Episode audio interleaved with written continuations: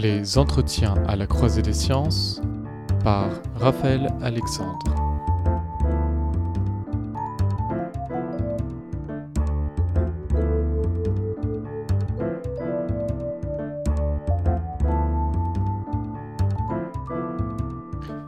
Il s'avère que nous sommes tous les architectes et sujets d'illusions quotidiennes, j'entends par là que nous rêvons.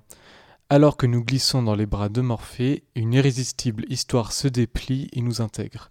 Mais que cela peut-il bien signifier de vivre un rêve? Je reçois aujourd'hui Perrine Ruby, chargée de recherche au Centre de recherche en neurosciences de Lyon. Perrine Ruby est à Paris à l'occasion du Forum des sciences cognitives qui a pour sujet cette année Explorer le cerveau les yeux fermés, sommeil, rêve, méditation. Bonjour Perrine Ruby. Bonjour. Alors j'aimerais tout d'abord qu'on tente de cerner un petit peu plus ce qu'est un rêve. Comment est-ce que vous arrivez à le, situer? Alors est-ce que c'est un état euh, physiologique que vous mesurez ou bien un témoignage a posteriori? Est-ce que, le, rêve, on dit qu'on a rêvé ou est-ce qu'on peut dire on rêve? Oui, c'est le début de, toute la problématique et de, toute la question. On pourrait parler de, ça toute l'après-midi, je pense. Euh, c'est probablement pour cette raison que la recherche sur le rêve est encore euh, très marginale. C'est que, en fait, pour pouvoir euh, chercher, étudier un sujet, en fait, il faut, pouvoir l'observer, il faut pouvoir savoir où est-ce qu'il est. Et, c'est le problème qu'on a actuellement, c'est que on ne sait pas où trouver le rêve, quand trouver le rêve. On n'a pas de marqueur neurophysiologique du rêve, si bien que pour, euh, pour l'observer sous toutes les coutures, pour prendre des mesures, c'est très compliqué. Et donc la, conséquence de ça, c'est qu'actuellement, on n'a pas suffisamment de connaissances sur le rêve pour euh, pouvoir faire une définition qui soit consensuelle. Donc il n'y a pas de définition euh, du rêve euh, consensuelle actuellement entre tous les acteurs de la recherche sur cette question.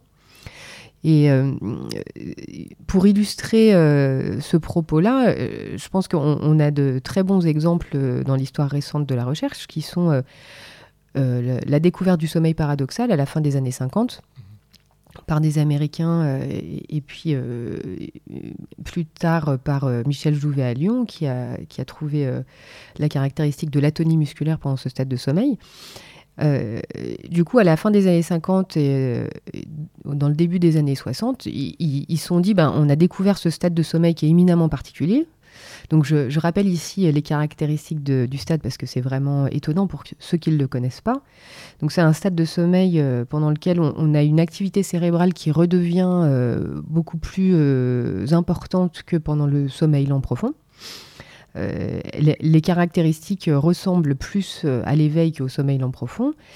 Euh, on a une, augmentation de la variabilité du rythme cardiaque et euh, respiratoire. On a des mouvements des yeux rapides alors qu'il n'y a plus de mouvements des yeux dans le, sommeil lent.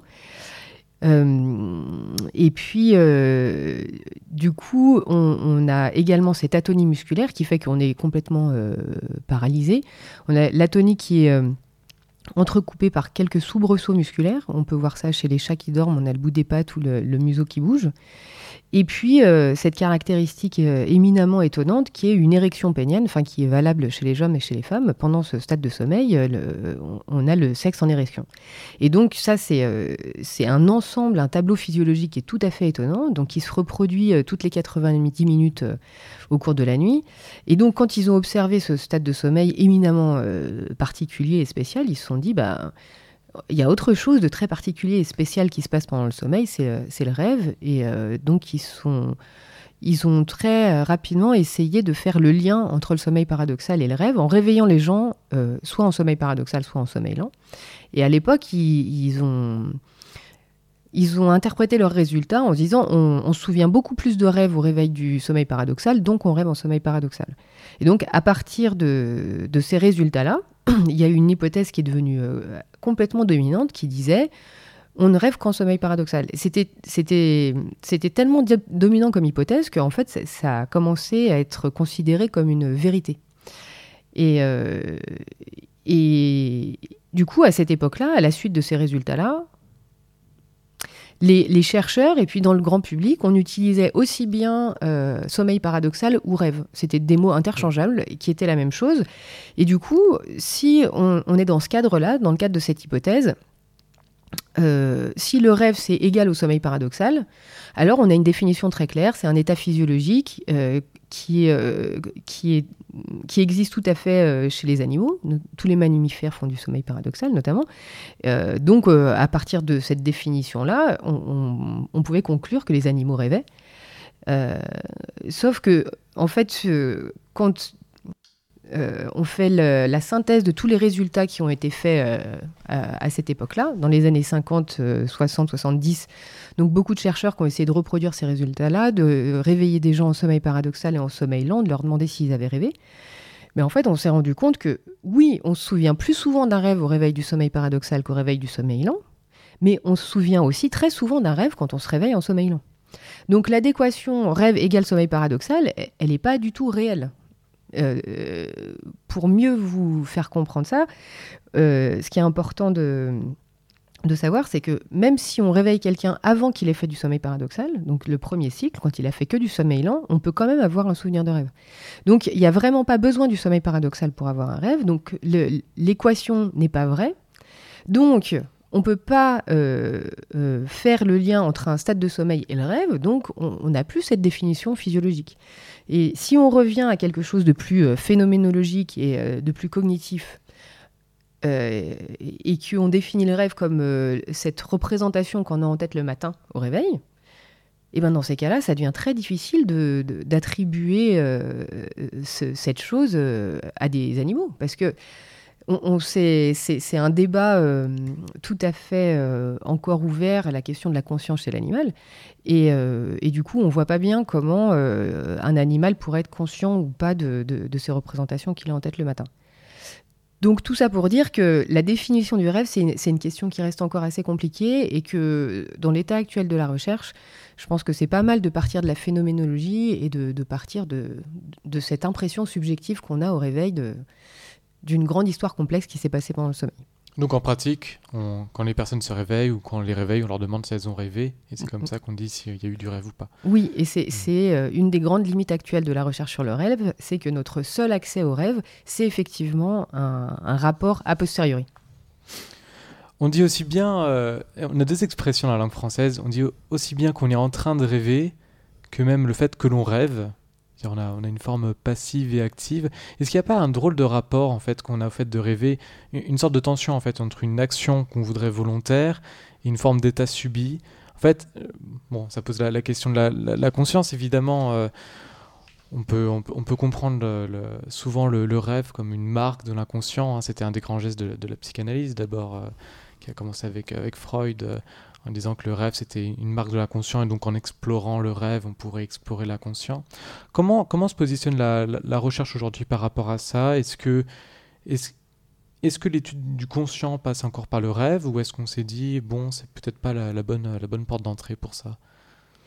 Alors complètement, euh, complètement. je veux dire, c'est une très bonne question de, de, de, parler du lien entre euh, rêve et conscience parce que c'est, il y a un certain nombre de chercheurs qui sont intéressés aux rêves euh, dans le but d'étudier, de mieux comprendre la conscience. Euh, et c'est ce qui a euh, permis au, domaine de la recherche sur le rêve de, subsister un peu et d'avoir quelques collègues, de, de renforcer un petit peu les rangs. Euh, notamment Thierry Vonzio, qui est un philosophe finlandais, euh, est, très euh, militant pour cette question-là de, d'associer la recherche sur le rêve à la recherche sur la conscience. C'est vrai qu'on peut tout à fait comprendre que les gens qui s'intéressent à la conscience s'intéressent au rêve. Parce qu'il y, a des dissociations entre la conscience de l'éveil et la conscience du sommeil qui sont très importantes et qui permettent sûrement d'avancer sur cette question-là. Euh, après, on peut aussi euh, travailler euh, sur le rêve sans s'intéresser à la conscience. Il y, a beaucoup de questions en suspens qui, qui n'impliquent pas ou qui sont un peu orthogonales à la question de la conscience. Et, mais, mais c'est vrai que une des, il y, a beaucoup de choses qui sont très étonnantes pendant le sommeil et pendant le rêve. Mais pour ce qui est du rêve, pour ce qui est de la, question subjective, donc de l'expérience vécue subjectivement, ce qui est complètement fascinant, c'est cette dissociation, cette espèce de schizophrénie, donc un cerveau qui arrive à nous, convaincre qu'on est en train de, vivre cette expérience pour de vrai. Donc on a vraiment ce sentiment-là, et je pense que c'est un des ressorts pour lesquels euh, c'est un ressort important du rêve. J'ai l'impression que c'est, quelle que soit sa fonction, c'est par l'intermédiaire de cette croyance que qu'il peut la remplir. Parce que c'est vraiment un espèce de faux d'illusion qui, me semble coûteuse et, risquée. Et, je pense qu'effectivement, notamment en termes d'émotion, euh, on ne peut pas atteindre un niveau d'émotion aussi important si on croit que c'est faux. Donc euh, ça, je pense, c'est vraiment une caractéristique très importante.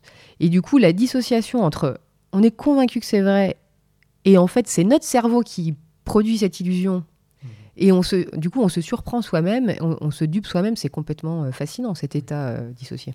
Et c'est peut-être un peu ce qui fait la différence entre imaginer et rêver d'ailleurs. Complètement. Alors ça aussi, c'est un très bon point à évoquer dans le sens où euh, même avec euh, mes collègues euh, qui font de la recherche sur le rêve, ce point n'est pas tout le temps bien évoqué dans le sens. De mon côté, j'ai fait de la, recherche en, imagerie, imagerie, ce qu'on appelle l'imagerie motrice. Et donc s'imaginer en train d'agir, c'est pas je me vois courir, je m'imagine, je me sens en train de courir. Et ça, euh, on sait que ça, ça active des régions du cerveau qui sont très proches de, l'action de courir, mais ça ne s'est pas exactement superposé, notamment le cortex moteur primaire n'est pas activé. Alors que quand on rêve, qu'on court, le cortex moteur est activé et le blocage de l'action, il se fait au niveau du tronc cérébral. Donc c'est fondamentalement différent. Donc effectivement, imaginer et rêver, c'est pas pareil. Imaginer, c'est je simule et je sais que c'est faux rêver, je fais pour de vrai, je suis convaincu c'est vrai, mais ça se passe pas en vrai. Hmm. C'est vrai que, enfin, bon, pour parler un peu personnellement, je, je sens bien quand, quand, quand je me mets à, vouloir dormir que j'ai cette petite phase qui dure peut-être 10-15 minutes où je sens mes pensées aller, euh, aller loin et je, commence à m'imaginer des, scénarios relativement, euh, relativement élaborés et, je, commence à avoir des, des, petites visions et en même temps je me sais pas tout à fait en train de dormir. Je, je, continue à sentir un peu, euh, un peu mon corps et je me sens aller euh, à mi-chemin. Et c'est vrai que sur ces moments-là, j'ai du mal à, savoir est-ce que je suis en train de m'imaginer des choses ou est-ce que, ce que je suis en train de rêver. Est-ce que. Euh, quelle réponse je devrais donner si jamais vous me réveillez demain dans un laboratoire en me demandant si j'ai rêvé ou pas? Si, jamais j'ai cette expérience-là au, au début du sommeil mais j'ai l'impression que c'est ces, ces, incertitudes euh, entre sommeil et éveil, euh, on arrive à les résoudre euh, tout le temps au moment où on se réveille. Mmh. C'est-à-dire que le, le, si on vient vous réveiller dans cet état-là, alors c'est au moment du réveil que vous vous rendrez compte si en, fait vous étiez déjà réveillé ou si vous étiez endormi. Et, et c'est ça qui est très étonnant euh, le, moment très court hein, de la transition où, euh, on, regagne conscience, enfin en tout, cas on regagne la conscience de l'éveil et du coup on, on renomme ou on change sa représentation de, des sensations qu'on avait juste avant. On dit ah mais non mais c'était pour de faux ou c'était pas ça mmh. ou, et, c'est très étonnant. Et, ce, passage à la conscience certaines fois est, est, vraiment troublant, euh, soit soulageant, soit un peu paniquant mais sinon, il n'y a pas de... Euh, sur le moment, euh, c'est effectivement euh, une des raisons, une des caractéristiques du rêve, c'est qu'on peut être très troublé par cette ambiguïté où on ne sait pas bien si on est endormi ou éveillé. Et effectivement, on n'a pas beaucoup de moyens de savoir, puisque le rêve est capable de mimer n'importe quel état de, de la vie éveillée. En fait, il n'y a rien que le rêve ne puisse pas mimer. Euh, et, ça me donne envie de, recommander euh, L'incertitude qui vient des rêves de, de Kaiwa, qui est un essai remarquable, extrêmement bien écrit. C'est un exercice de style euh, délicieux où en fait il essaye de faire la, démonstration, ce qu'il arrive très bien à faire, au cours d'une centaine de pages, de nous démontrer qu'en fait on ne peut pas faire la différence entre l'éveil et le rêve et que on arrive à la fin du livre, on, est très troublé parce qu'on a vraiment le sentiment qu'on ne peut pas savoir si on est éveillé ou endormi. Alors justement sur ce sujet-là, j'en profite parce que j'y ai réfléchi ces derniers jours en préparant cette, émission. Et c'est vrai que récemment, j'ai une lecture euh, en apparence assez, assez différente d'Edward Cohn, qui est anthropologue et qui a écrit Comment pensent les forêts. Bon, je, je résume un petit peu, mais en fait, il, propose une thèse assez intéressante euh, pour étudier un peuple amazonien. Il propose de penser la vie comme étant sémiotique, en fait, ce qui signifie que la vie, c'est euh, ce qui interprète des signes, qui interprète des indices et des, et des symboles. Donc c'est l'idée que un caillou reste quelque chose de non vivant, mais par exemple le fait qu'un animal entende un bruit et l'interprète comme un danger, c'est une forme, c'est un, une preuve qu'il est en vie. Et une des composantes essentielles de la vie qu'il présente, c'est la nécessité de la vie de se projeter dans le futur. Donc par exemple, détecter un danger, c'est se projeter dans le futur en s'imaginant un scénario où on est en danger. Et je me demande si euh, le rêve, c'est pas justement un de ces moments de la vie où on ne se projette pas dans le futur. Enfin, j'ai toujours l'impression que quand on a ce scénario du rêve, il, est, il est tellement imposé à nous que on se projette jamais dans le, dans le futur même quand on est dans le rêve. Est-ce que, est -ce que ce serait pas une, une composante possible pour essayer de discerner justement euh, l'éveil du rêve alors c'est euh, très intéressant comme, euh, comme question. on ne l'avait jamais faite, je crois, et je dois dire qu'il n'y en a pas beaucoup qu'on ne jamais faite. Merci. Et, du coup, j'ai pas j'ai pas de réponse hein, claire à cette question-là, mais j'ai deux éléments de réponse. C'est un premier qui est euh, une théorie de, toujours le même philosophe finlandais, Antti Revondio, qui a proposé euh, euh, que le rêve puisse avoir comme fonction une sorte de de simulation. Donc, ça, serait un terrain de simulation qui nous permettrait de, nous entraîner pour être plus efficace à l'éveil. Donc, on, pourrait s'entraîner à notamment combattre et, des menaces, euh, affronter des adversaires sans prendre le risque de se blesser. Et du coup, euh, le, à l'éveil, on, bénéficierait de l'apprentissage qu'on a fait pendant le rêve et on serait plus efficace pour euh, combattre des ennemis dans la vie éveillée. Donc, c'est une explication évolutive un petit peu aussi. Complètement, qui, qui, complètement. Euh, euh, et, du coup, à ce titre-là, en, tout cas, euh, dans le cadre de cette hypothèse, le rêve est, tourné vers le futur, même s'il ne projette pas forcément le combat dans le futur avec le réel adversaire. donc il y a ça que je vois comme élément. Et puis le deuxième élément que, que m'évoque cette question, c'est c'est quand même on rêve beaucoup de disons qu'on retrouve très souvent dans le contenu des rêves des éléments euh, des jours précédents, notamment du, jour qui précède juste le rêve, que Freud avait appelé les résidus diurnes. Et euh, ça, c'est vrai que c'est une grosse composante du rêve. Et, euh, j'ai envie de dire que... alors, il y a beaucoup de ces éléments diurnes qui ne sont pas importants. Euh, et donc c'est assez, assez, intriguant de savoir pourquoi ils sont incorporés dans le rêve. Freud avait des hypothèses. Mais il y a aussi ces, éléments de, de, projets en cours ou de, choses qui vont venir qui s'incorporent euh, très volontiers dans le rêve, notamment euh, si on a un examen qui va venir, un déménagement qui va venir, euh, n'importe quoi d'un gros projet, ça c'est très fréquent qu'on en rêve. Et, et c'est pas, pas inhabituel d'en rêver dans une projection de une variante possible de, de ce qu'on attend du futur. Donc donc voilà ce que, ce que m'évoque cette question. Le, du coup, je, ça me semble euh, pas certain qu'on puisse dire qu'il n'y a pas d'anticipation du futur mmh. euh, dans le rêve. Alors pour continuer juste un petit peu sur le thème du sommeil avant, euh, avant de passer même aux, questions de recherche, oui, il y, a quelques, il y a quelques comportements des fois dans, dans, le sommeil qui sont étonnants. Par exemple, bon, moi je parle beaucoup quand, quand je dors. Je m'assois aussi parfois sur le, sur le bord de mon lit, apparemment on m'a raconté. Parfois, je parle même euh, avec euh, des personnes qui sont à côté euh, et je peux engager parfois une, petite conversation. Est-ce que. Qu'est-ce qu'on peut dire de ça quand même? C'est quand même très très étonnant. Est-ce que c'est une, sorte de, rêve qui se prolonge sur, sur, la réalité ou où, je pourrais rentrer dans un, dans un dialogue rêvé mais où je pourrais incorporer des, sens extérieurs? Ou est-ce que c'est une phase du sommeil où je n'ai pas conscience de, ce que je fais alors, il y a plein de choses à dire sur cette question-là. La, la, première, c'est que je pense qu'il faut. Donc, on, a une, une, compréhension du sommeil qui a beaucoup évolué au cours du siècle dernier. Euh, au départ, on pensait que c'était vraiment une sorte de, de, période pendant laquelle, en fait, tout s'éteignait. En fait, hein. on éteint les lumières, on éteint le moteur, et puis euh, on rallume le lendemain. Et on sait bien maintenant que c'est pas du tout ça en fait. Euh, évidemment que le cerveau ne s'arrête jamais, un système physiologique ne s'arrête pas, et du coup en fait on passe dans un mode de fonctionnement qui est différent. Et ce qui est étonnant avec le sommeil, c'est que alors que l'éveil, on peut dire, en tout cas d'un point de vue physiologique, on a une certaine unité de fonctionnement. Euh, c'est-à-dire que c'est un état de vigilance qu'on appelle l'éveil. Alors que pendant le sommeil, on, passe à travers plusieurs états de vigilance et dont les caractéristiques physiologiques sont fondamentalement différentes. C'est-à-dire que l'état du corps et du cerveau est fondamentalement différent euh, pendant le sommeil lent et pendant le sommeil paradoxal.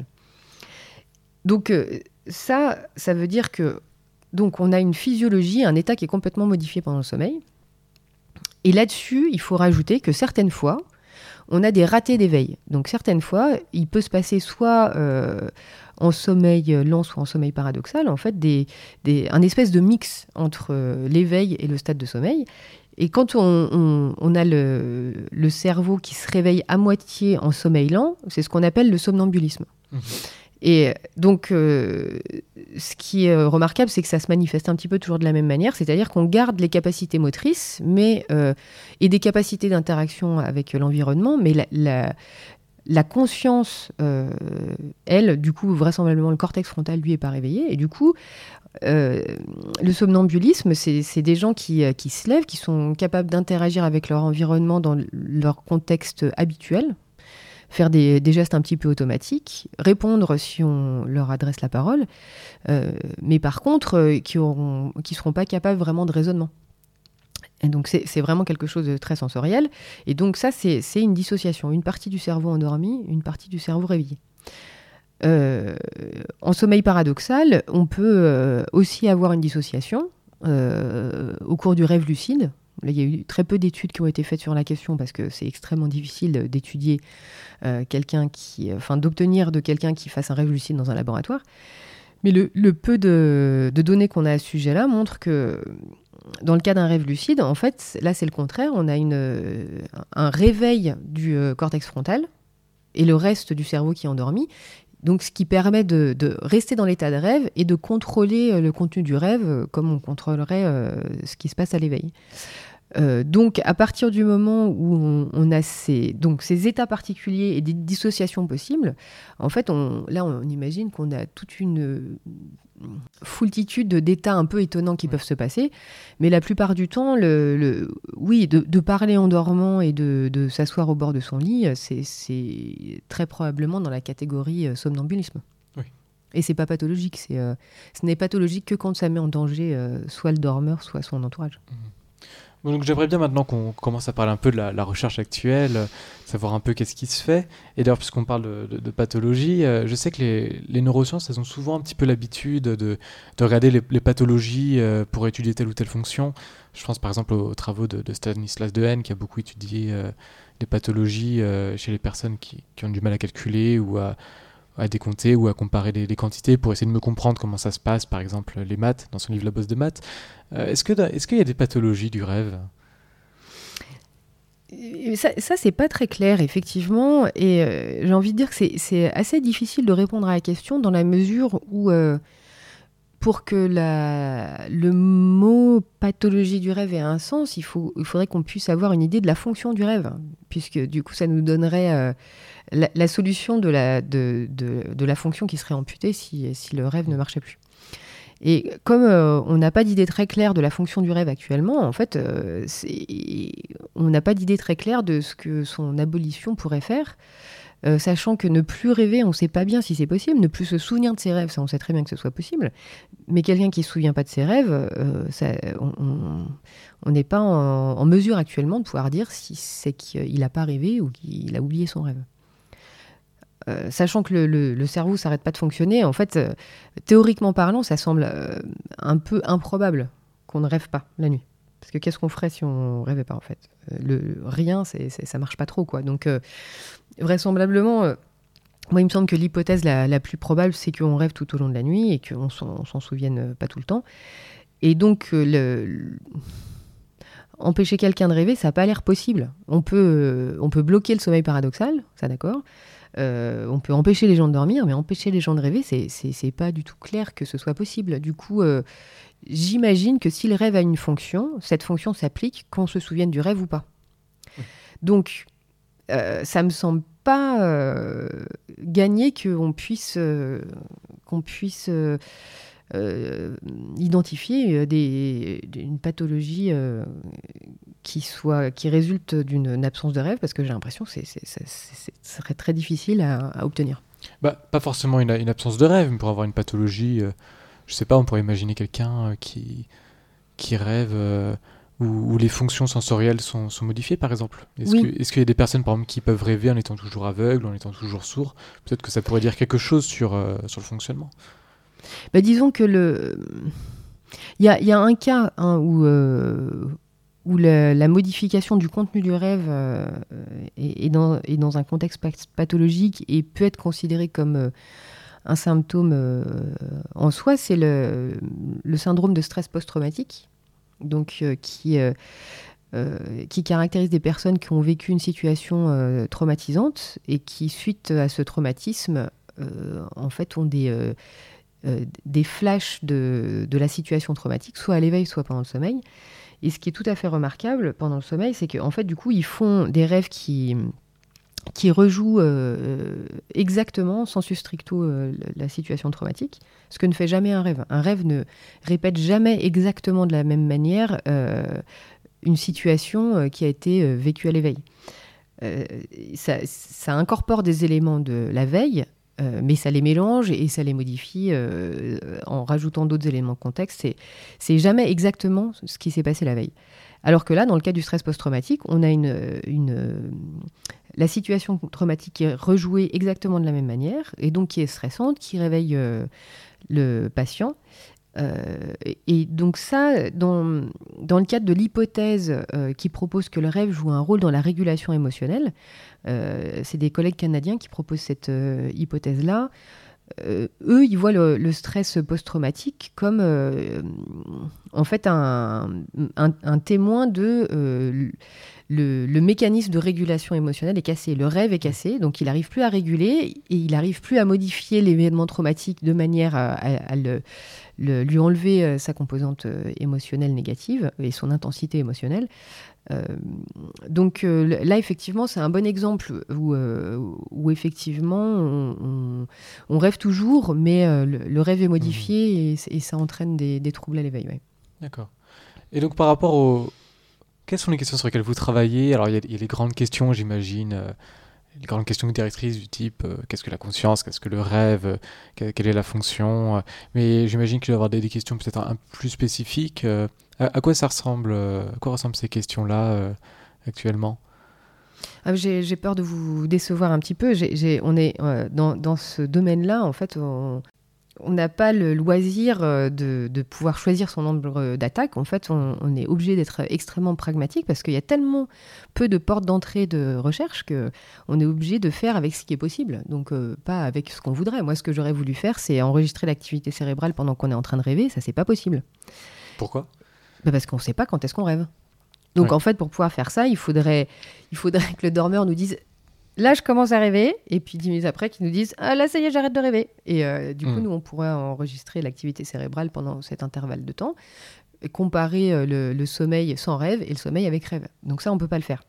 Oui c'est surtout pour comparer parce qu'on pourrait imaginer que dans la phase paradoxale comme on est à peu près sûr que on, rêve euh, souvent pendant cette phase-là, on pourrait imaginer qu'on mesure l'activité cérébrale pendant la phase paradoxale, en sachant qu'on tape à peu près à coup sûr dans un rêve, mais l'idée c'est quand même de comparer, c'est ça qui pose, euh, qui pose mais, problème. Mais oui, complètement, parce qu'il y a quand même 20% du sommeil paradoxal qui n'est qui est pas associé à un souvenir de rêve. Chez, chez, les gens qui se souviennent rarement de leurs rêves, on n'a pas plus de 50% des réveils en sommeil paradoxal qui sont associés à des souvenirs de rêve. Donc c'est c'est pas du tout en, fait, c'est un, pas un bon modèle de, l'étude de, l'activité cérébrale associée au rêve, parce que sachant qu'on a euh, une activité cérébrale extrêmement différente en sommeil lent et en sommeil paradoxal, et que dans les deux, on peut rêver ou ne mmh. pas rêver, ou enfin se souvenir d'un rêve ou ne pas se souvenir d'un rêve, en fait, on ne peut pas déduire de, l'activité cérébrale pendant un stade de sommeil l'activité cérébrale en lien avec le rêve.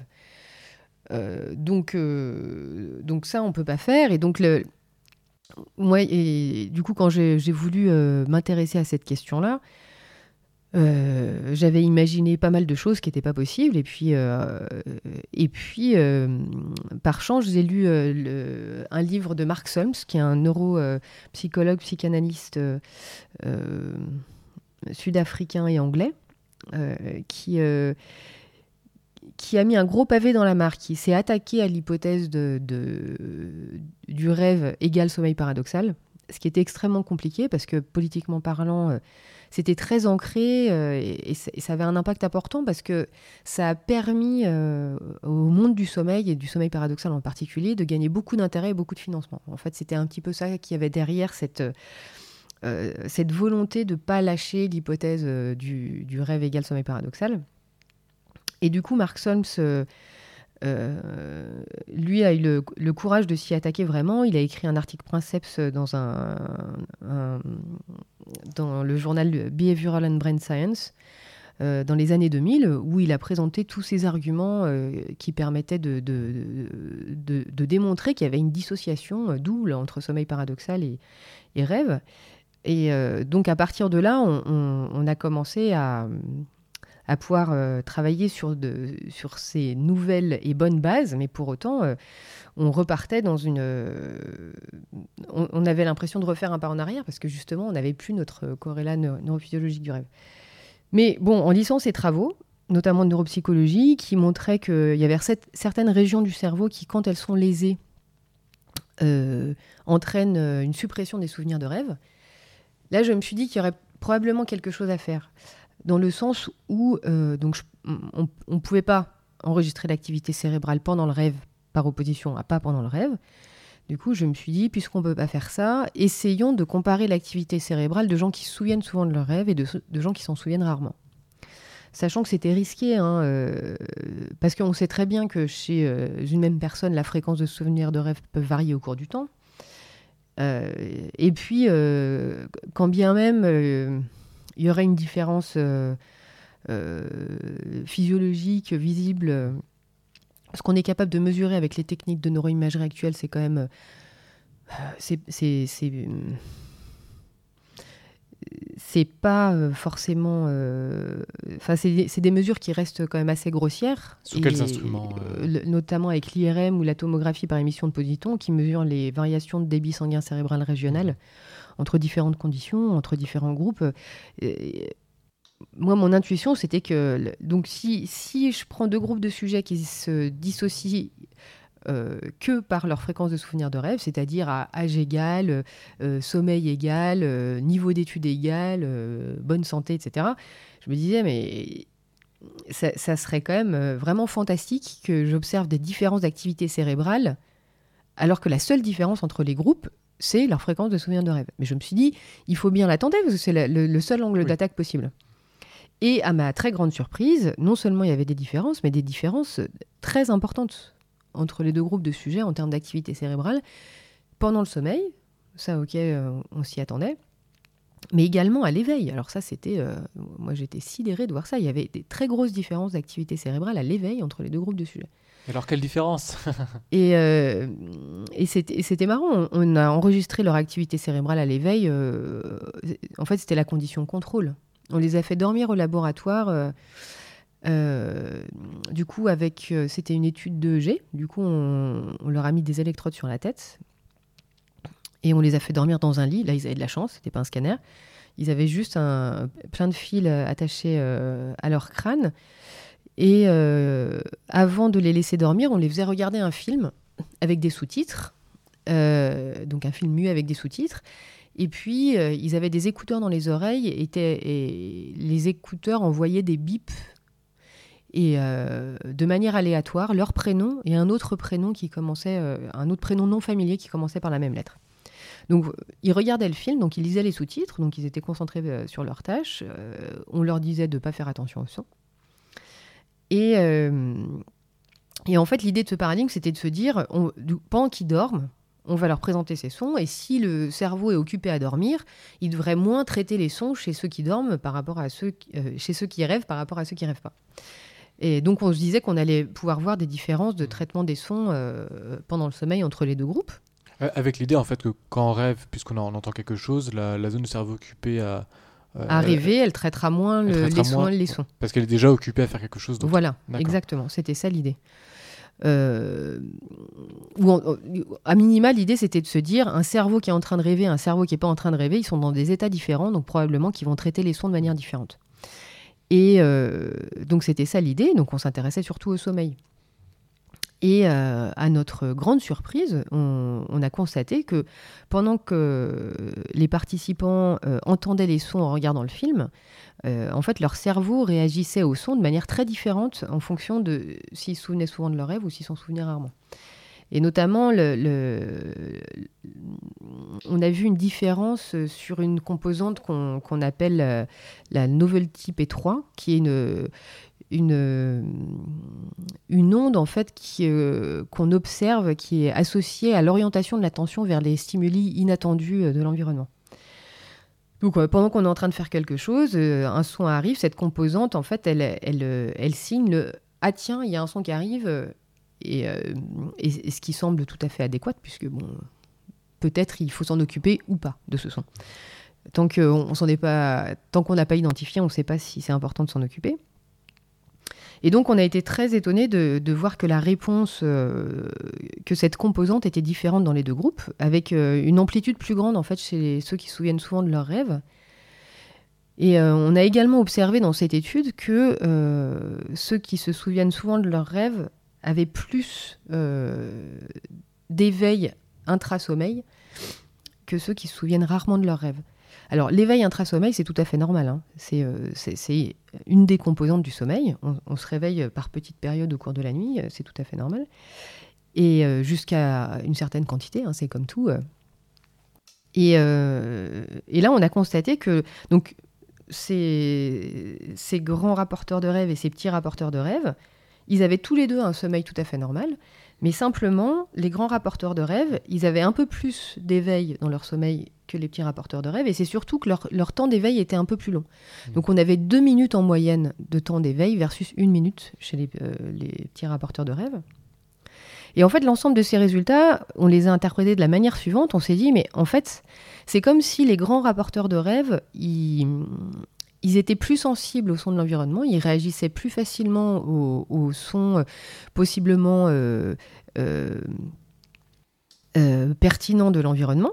Ils font une plus grande réponse cérébrale, et cette réponse cérébrale, eh ben, si elle, intervient pendant le sommeil, probablement qu'elle entraîne des éveils. Et il y a eu une hypothèse dans les années 70 euh, par des Américains, Kulak et Goudinov, euh, qui ont proposé que justement, pour pouvoir se souvenir d'un rêve, il faut qu'il y ait une période d'éveil qui intervienne au moment où le rêve est en train d'être fait ou pendant qu'il est en mémoire à court terme. Donc en fait, nos résultats, ça, montrait un petit peu que, bon, euh, pour des raisons un peu qu'on ignore, euh, mais qu'on a observé, c'est on a un groupe de sujets qui se souvient souvent de ses rêves, un groupe de sujets qui s'en souvient rarement, qui ont un fonctionnement cérébral différent. Et euh, il y en a pas un qui est mieux que l'autre, hein, c'est simplement ils réagissent différemment euh, et on sent bien que euh, ceux qui réagissent euh, fortement au son de l'environnement, ça peut être avantageux dans certaines circonstances. Ceux qui réagissent moins, ça peut être avantageux dans d'autres circonstances. Et euh, donc ils fonctionnent différemment. Et les grands rapporteurs de rêves, du fait d'être un peu plus réactifs au son de l'environnement, euh, ça les amène à plus facilement se réveiller au cours de leur sommeil. Et cet éveil au cours de leur sommeil, ça leur permet d'encoder leur rêve en mémoire. Et quel était le rôle de, de la nature des sons? Parce que vous avez dit qu'au début, euh, quand ils regardaient le film, ils avaient un son euh, avec des prénoms. euh, C'était les mêmes sons qui étaient rejoués euh? En fait, pendant toute la durée de l'expérience, du coup, pendant 9 heures d'affilée, ils entendaient les mêmes sons. C'était des bips. Euh, en fait, il y avait trois sons différents. Un bip standard qui était le plus fréquent, un bip légèrement plus court qui était, euh, qui était présenté de, manière rare et aléatoire, et les prénoms qui étaient présentés de manière encore plus rare et également aléatoire. Et ça nous permettait euh, d'observer différentes composantes qu'on connaît en électrophysiologie, en fait différents niveaux de traitement du son. Et, euh, et du coup, on, on a observé des différences euh, au niveau de cette composante-là et au, au niveau d'une de la composante plus tardive de traitement du prénom et notamment du propre prénom. Ça, c'était marrant. Les, grands rapporteurs de rêves, ils, ils, avaient une réponse beaucoup plus importante, une réponse tardive, beaucoup plus importante à leur propre prénom que les petits rapporteurs de rêves. Comme s'ils le reconnaissaient, en fait. Euh. Bah, euh, c'est difficile de, savoir euh, précisément à quoi c'est associé, mais il y, avait un traitement de haut niveau associatif du coup, euh, les composantes tardives, euh, c'est des traitements complexes. Donc un, traitement euh, complexe plus, important chez les grands rapporteurs de rêves du propre prénom. Donc ça, c'était assez étonnant aussi. Mais l'ensemble des résultats, en fait, ils, étaient étonnants et à la fois, ils collaient avec des résultats de la littérature qui avaient montré que, contrairement à ce à quoi on pouvait s'attendre, ces deux groupes de sujets, ils se, se différencient pas en termes de capacité cognitive, c'est-à-dire que les grands rapporteurs de rêves, c'est pas des gens qui ont une meilleure mémoire, c'est pas des gens qui ont une meilleure capacité d'imagerie visuelle. Il, y a pas, on n'a pas trouvé de, en fait, de capacité cognitive qui était euh, différente entre les deux groupes. Par contre, on a trouvé des, traits de personnalité qui étaient différents entre les deux mmh. groupes. Avec les grands rapporteurs de rêves qui avaient tendance à être plus euh, ouverts à l'expérience, plus créatifs, c'est moins euh, euh, c'est moins robuste comme résultat, mais aussi une tendance à être plus anxieux.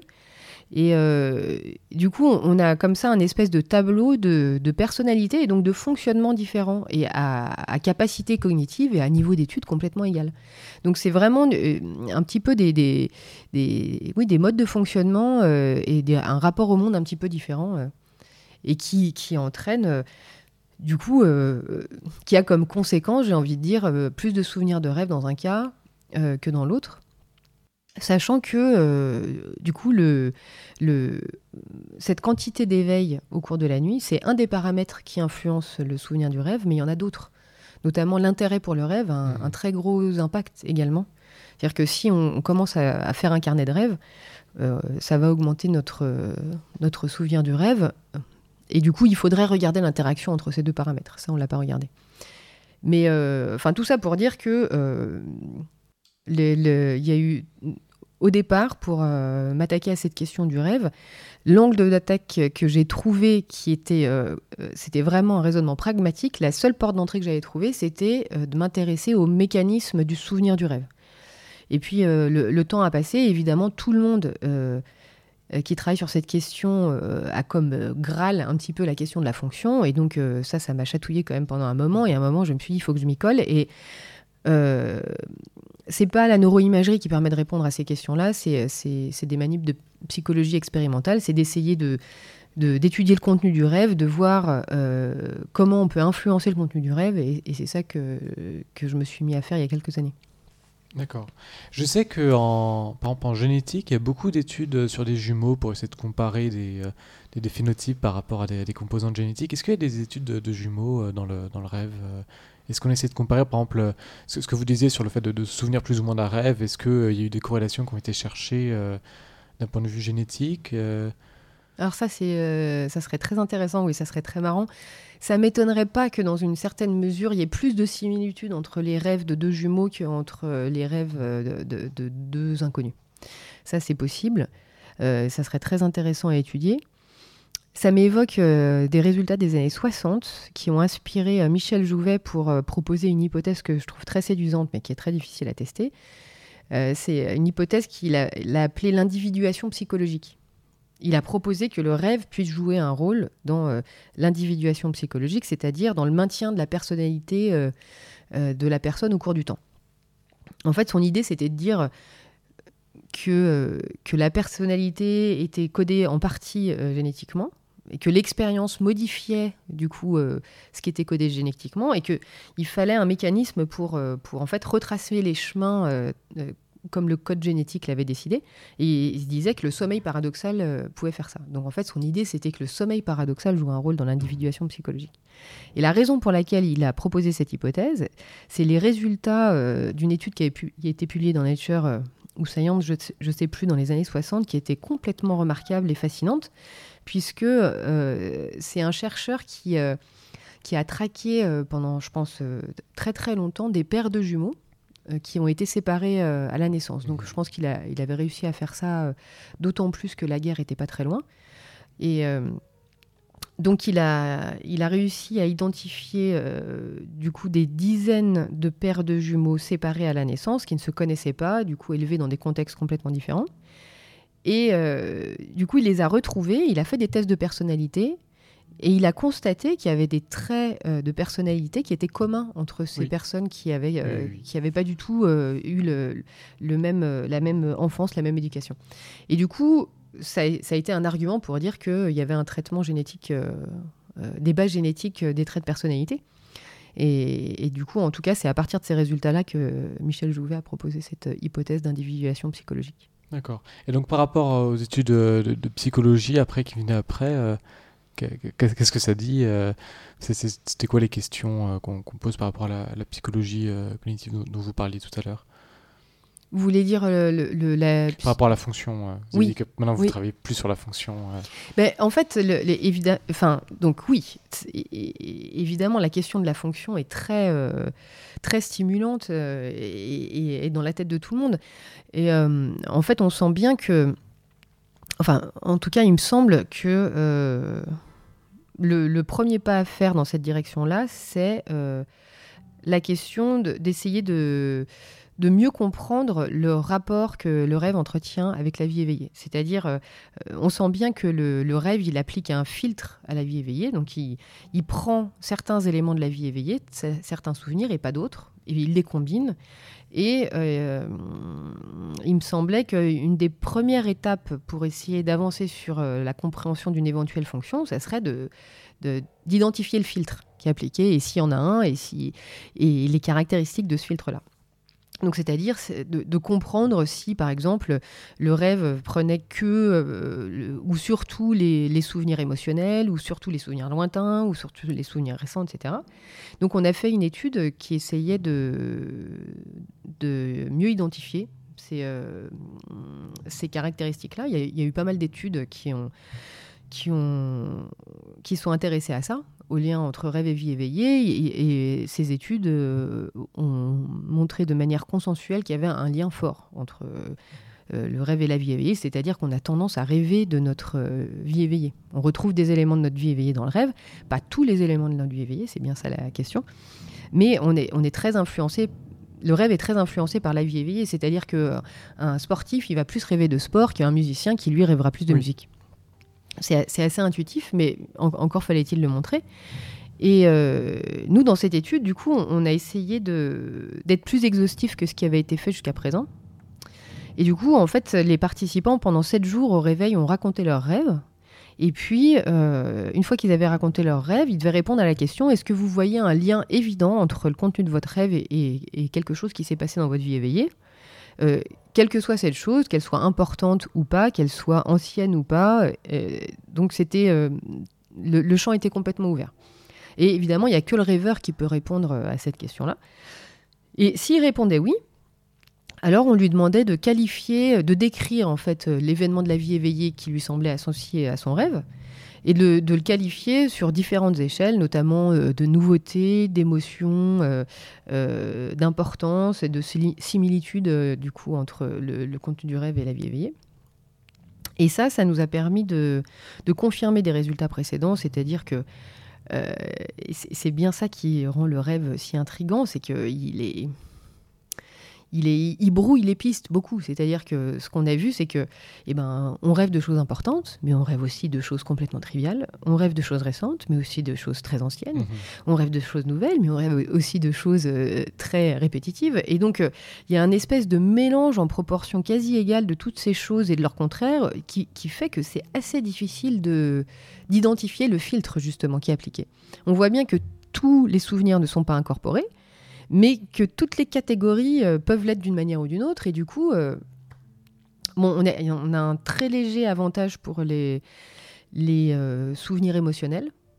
Il y a une, petite majorité de souvenirs émotionnels, mais en même temps, et ça on s'y attendait pas du tout, on a vu qu'il y avait une proportion dans, tous les, les, éléments de la vie éveillée qui ont été incorporés dans le rêve, on a vu qu'une très grosse majorité était positive. Donc ça, on, mmh. on s'y attendait pas forcément. Mais le vrai résultat important de cette étude, euh, et qu'on a trouvé un petit peu par hasard, euh, c'est parce que de, manière euh, automatique. dans le, mode scientifique et recherche, on demande de, aux participants de tout noter et de, de tout évaluer. Et effectivement, quand ils, voyaient un élément du rêve qui, leur faisait penser à quelque chose de la vie éveillée, ils devaient décrire les caractéristiques de l'élément de la vie éveillée, mais ils devaient aussi noter l'intensité de l'émotion de ce même élément euh, dans le rêve. Donc c'est la, version rêvée de l'élément. Pas de l'entièreté du rêve, mais précisément de l'élément dans le rêve. Et quand on a comparé ces deux notes, donc la version rêvée de l'élément et la version euh, euh, vécue dans la vie éveillée, on s'est rendu compte que les deux notes d'intensité émotionnelle n'étaient pas pareilles. Alors ça, mhm. ça nous a beaucoup surpris. Sur le moment, je ne savais pas quoi faire de ça. Et puis, quand, on a, quand on a séparé les éléments positifs et les éléments négatifs, en fait, on s'est rendu compte que euh, l'évolution de la note émotionnelle était toujours dans le même sens. C'est-à-dire que l'intensité émotionnelle était toujours moins forte dans le rêve que les éléments soient positifs ou négatifs. Et alors ça, c'était complètement remarquable. Euh, du fait que ce soit valable pour euh, les, deux valences émotionnelles, euh, et, que ce soit si fort parce qu'on avait une, quantité, on avait beaucoup de participants, beaucoup de rêves par participant, du coup on avait une quantité d'observations qui était très importante et une, une, corrélation qui était très significative. Mhm. Euh, et, ça c'est un résultat qui, euh, qui va extrêmement bien avec l'idée que le rêve joue un rôle dans la régulation émotionnelle. Parce qu'en fait, donc tous les éléments émotionnels qui sont incorporés dans le rêve, ils ont tendance à avoir une intensité émotionnelle diminuée. Donc ça la ramène pas à zéro, mais ça la rapproche de, de, de, zéro. En fait, l'ordre de grandeur, c'était de, quelques points. L'intensité émotionnelle était diminuée de quelques points. Et, euh, et on, on, sent bien que. que et, et du coup, c'est. Ce que je veux dire, c'est que le. Il y a une forme de travail sur soi quand on rêve qui fait que après on en gagne un bénéfice. Euh. Là, c'est vraiment un argument euh, qui, euh, qui, laisse penser que, effectivement, du coup, les éléments de la vie éveillée sont incorporés dans le rêve, mais pas strictement sensu stricto comme ils ont été vécus. Donc, ils sont un petit peu modifiés, le contexte est changé, donc c'est mélangé avec d'autres éléments, notamment positifs. Et apparemment, le résultat est que l'intensité émotionnelle euh, qui en résulte dans le rêve est moindre. Euh, et, c'est très tentant de penser que la diminution de cette intensité émotionnelle dans le rêve participe à la régulation émotionnelle et à dissocier le souvenir de l'émotion, en fait. En fait, à, un petit peu enlever l'émotion du souvenir et de garder que le contenu. Euh, donc ça, c'était un, résultat très important qui, qui, était très intéressant, qu'on a, qu'on a pu euh, observer parce que euh, on, a, on a demandé de donner une note précisément à l'élément qui avait été incorporé. Parce que de manière générale, dans les études sur le rêve, en fait, quand il s'agit d'intensité émotionnelle, en fait, on demande aux participants de donner une note de l'émotion de l'entièreté du rêve. Ce qui, est, ce qui est souvent assez délicat parce qu'un rêve, c'est comme une expérience vécue, c'est comme une, si, je dois, si vous vous demandez de donner une note émotionnelle à toute votre journée, j'imagine que hmm. c'est compliqué parce qu'il y, a plusieurs moments, c'est très riche et c'est pas uniforme. Et là, du coup, quand on, dans cette étude, c'est le fait d'avoir pu faire des liens euh, précisément sur certains éléments entre euh, la version rêvée et la version euh, éveillée qui nous a permis d'observer cette, euh, cette relation linéaire tout à fait remarquable. Oui. Alors par rapport aux souvenirs, ça, me pose la question, est-ce que est-ce qu'on a assez de connaissances, par exemple, sur, sur les fonctions de, la mémoire pour essayer de comparer avec ce qui se passe dans les rêves? Par exemple, on pourrait se demander est-ce que les amnésiques ont ou une façon de rêver différente euh, Est-ce que les hypermnésiques ont aussi une façon de, rêver très différente? Parce que cette idée que c'est un peu mélangé, ça, ça me pose la question. Est-ce que c'est pas juste parce que c'est mélangé euh, presque physiologiquement euh, à la base au moment de l'accès en mémoire? Alors, et du coup, il y, a aussi une, une hypothèse qui propose que le rêve joue un rôle dans la consolidation de la mémoire. Mais je pense que celle-là, elle, elle, est, elle vient principalement du fait qu'il y a beaucoup de résultats qui montrent que le sommeil euh, joue un rôle important dans la consolidation de la mémoire. Et euh, quand on dissocie le, rêve du sommeil, c'est-à-dire que si on s'intéresse qu'au rêve, euh, là, il n'y a quasiment pas d'arguments expérimentaux en faveur d'un rôle du rêve dans la consolidation de la mémoire. Mmh voilà, il n'y a pas d'argument. Donc le et c'est vrai que je trouve que c'est pas le plus cohérent dans le sens où on, comprend que la déformation de l'événement puisse aboutir à une diminution d'intensité émotionnelle, mais la déformation de ce qu'on a vécu pour s'en souvenir, ça, ça semble moins intuitif. Et euh, du coup, oui, d'ailleurs, nous, on, est en train de, publier des résultats qui montrent que, on a essayé de tester ça, de voir si quand on révèle une expérience euh, récente, on en avait un meilleur souvenir euh, le lendemain. Et alors qu'on a, on a testé beaucoup de sujets sur beaucoup de, de, situations nouvellement apprises, euh, on a obtenu beaucoup de rêves de, des situations nouvellement apprises et euh, les performances n'étaient pas meilleures quand ils avaient rêvé de la situation nouvelle. Donc euh, pour moi, il n'y a, pas de raison théorique ni de résultats expérimentaux en faveur d'un rôle du rêve dans la consolidation de la mémoire. Mais pour répondre à votre question qui est est-ce que les, les, amnésiques ou les hypermnésiques rêvent différemment? Alors c'est bien comme question parce que est-ce qu'ils rêvent plus ou moins vraisemblablement euh, pas plus ou pas moins? Mhm. En tout cas, les amnésiques, les amnésiques de Korsakoff, des, gens qui ont, euh, qui ont euh, eu une ablation de l'hippocampe, ces deux types de personnes ont des souvenirs de rêve. Les, patients qui ont la maladie d'Alzheimer également. Donc, le, en fait, ce qui affecte la mémoire à long terme n'affecte pas le souvenir de rêve. Et les hypermnésiques vraisemblablement, eux. Je ne sais pas si vous avez entendu parler de ces champions de mémoire, donc euh, qui sont des gens qui arrivent euh, en, s'entraînant, euh, en pratiquant des stratégies mnésiques à, augmenter leur emploi mnésique, donc le, nombre maximum d'éléments en mémoire de manière absolument colossale, considérable. C'est-à-dire que une personne euh, qui s'entraînent pas en bonne santé, euh, habituellement arrivent à, retenir environ 7 euh, éléments en mémoire à court terme. Et, ces gens-là, ils arrivent à des centaines d'éléments en mémoire à court terme. Donc c'est vraiment, c'est complètement fascinant. C'est-à-dire que en fait, ils, regardent les cartes d'un jeu de cartes les unes à la suite des autres, à, peut-être une seconde la carte, et ils sont capables de vous redonner l'ordre mmh. de toute la, la, série de cartes juste après avoir fini de regarder le jeu. Et, euh, et du coup, il y a des collègues qui, euh, qui euh, travaillent sur la consolidation de la mémoire et notamment le rôle du sommeil dans la consolidation, qui ont enregistré le sommeil de ces participants. Et ils se sont rendus compte que le, le... il y avait, il n'y avait pas de différence de sommeil entre les deux groupes, comme s'ils n'avaient pas besoin de plus consolider que, que ceux qui ne sont pas des champions de mémoire. Et l'interprétation des collègues, c'est de dire que en fait, euh, comme ils ont des stratégies, ils n'ont pas besoin de consolider, en fait.